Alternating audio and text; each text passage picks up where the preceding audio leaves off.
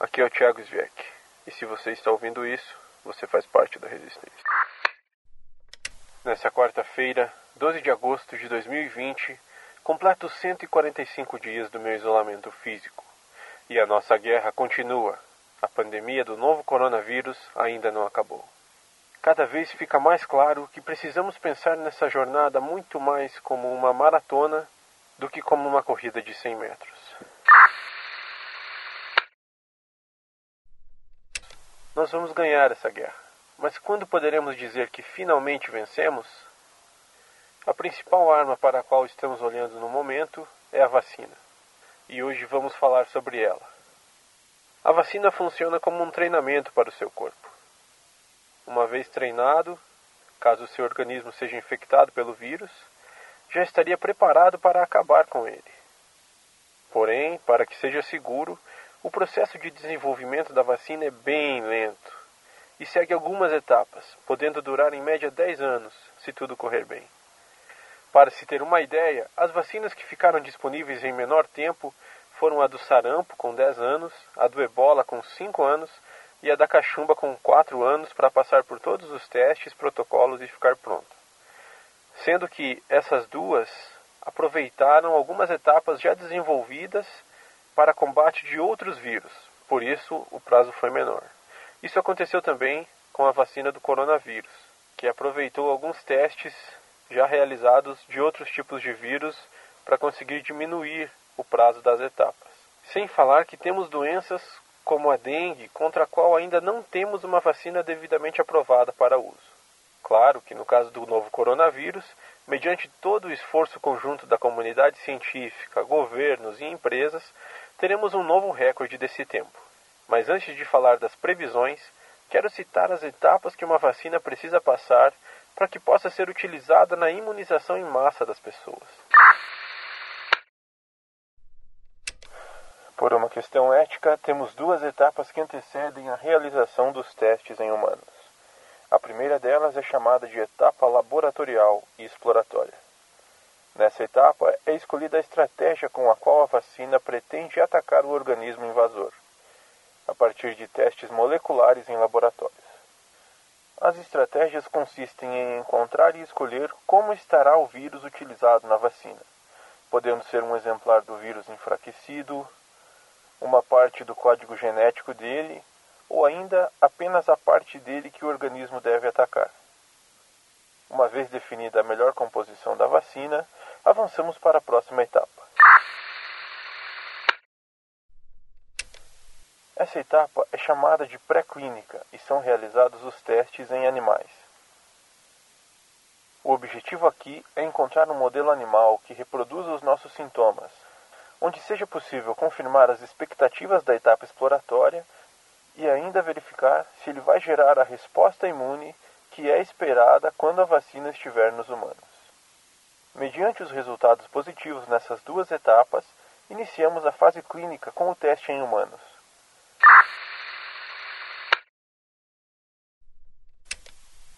Essa fase se divide em três ou quatro etapas dependendo da fonte. A primeira delas Pode ser também chamada de teste de segurança ou fase 1. Ela consiste em verificar se a vacina não causa problemas a quem a toma.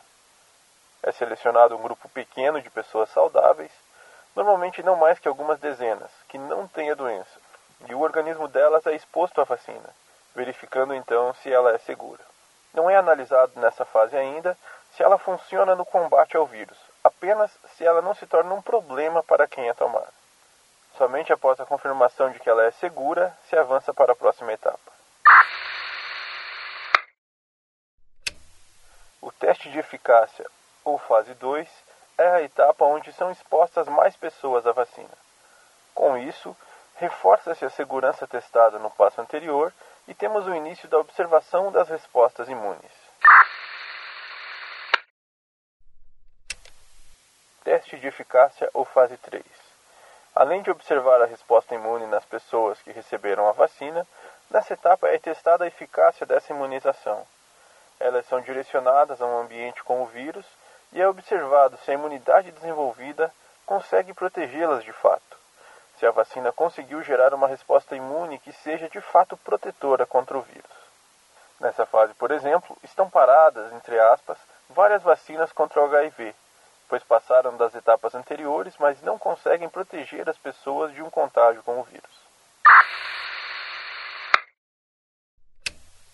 Com o sucesso da terceira etapa, temos então a disponibilização para o uso, ou fase 4. Apesar de ter passado pelos testes e ser disponibilizada para uso, a vacina e os seus efeitos permanecem sob observação.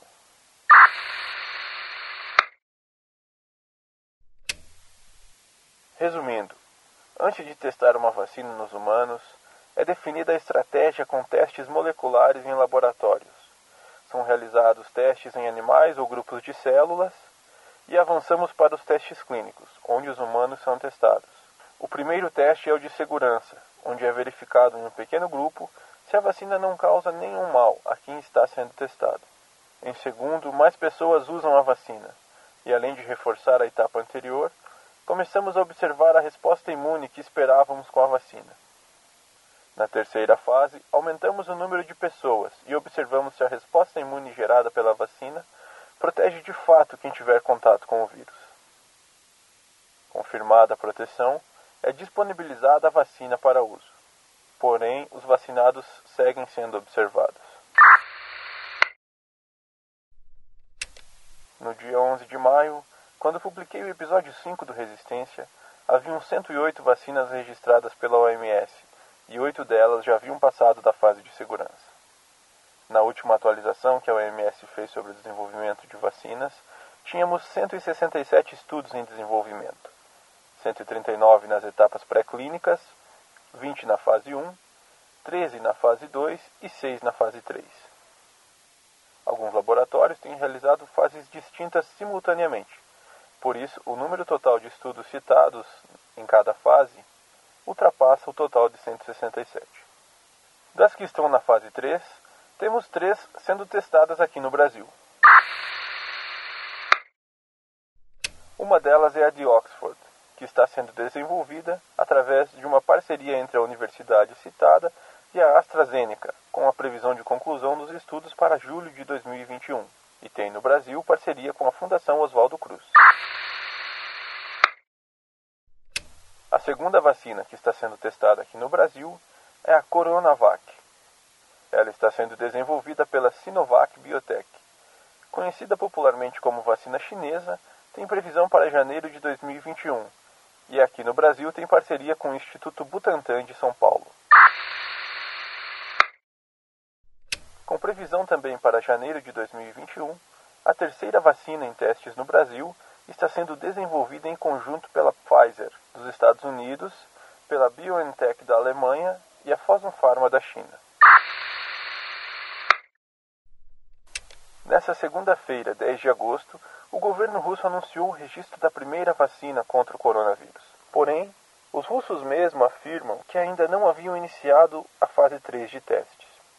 Outro ponto que chama a atenção é que eles não publicaram em revista científica nenhum estudo que mostre os resultados das fases 1 e 2, o que levou a comunidade científica e a OMS a apresentarem ceticismo diante do anúncio. A OMS, inclusive, não considera que a vacina russa esteja entre as vacinas que estão nas fases mais avançadas de desenvolvimento. O governo do Paraná anunciou na última terça, 11 de agosto, que irá assinar um acordo com a Rússia para fazer testes, produzir e distribuir a vacina Sputnik.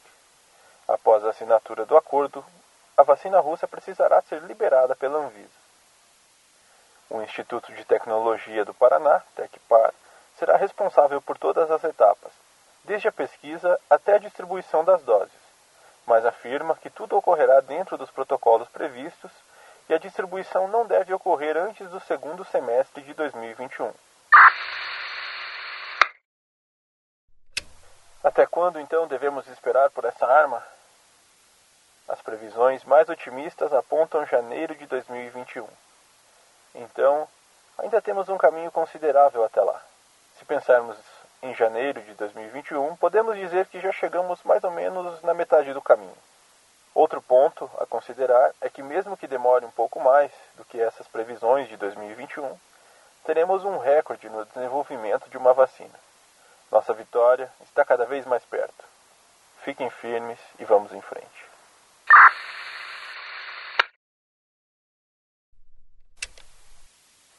Sobre as fake news, circularam nas redes sociais algumas postagens que vacinas contra a Covid-19, produzidas por empresas chinesas e em fases de testes, têm um nanochips em sua composição.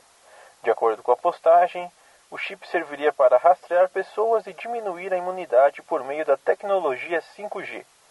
Mas isso não é verdade. O Instituto Butantan, parceiro da Sinovac Biotech, que tem testado a vacina aqui no Brasil, e alguns especialistas consultados por Aos Fatos refutam a peça de desinformação.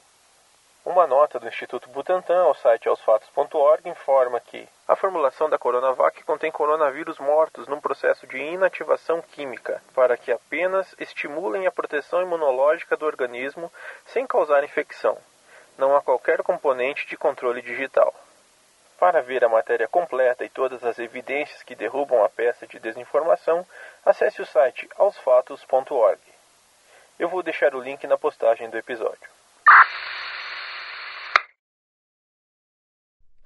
A notícia boa de hoje é que a Fundação Oswaldo Cruz recebeu uma doação de 100 milhões de reais para investir no aprimoramento de suas instalações que serão usadas na produção da vacina para combate da Covid-19. A Fiocruz produzirá a vacina desenvolvida pela Universidade de Oxford, e é importante citar as empresas doadoras. São elas: Ambev, Americanas, Itaú Unibanco, Stone, Instituto Votorantim, Fundação Le Mans, Fundação Brava e Bering Family Foundation. Eu achei essa notícia no site thegoodnewscoronavirus.com.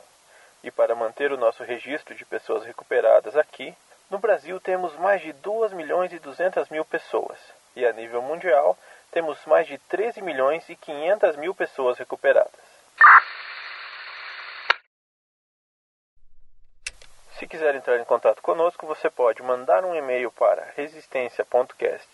resistência.cast@gmail.com, resistência.cast@gmail.com. No Instagram, você pode nos seguir em resistência.20, resistência.20 numeral 20, e pelo WhatsApp no número 41 999 60 7522, DDD 41 999 60 7522. Inclusive, se você quiser receber os áudios pelo WhatsApp, basta me mandar uma mensagem que eu incluo seu número na lista de distribuição. Aqui é o Thiago Svek e se você ouviu até aqui, você faz parte da resistência. Que a paz esteja com você e se lembre, eu voltarei.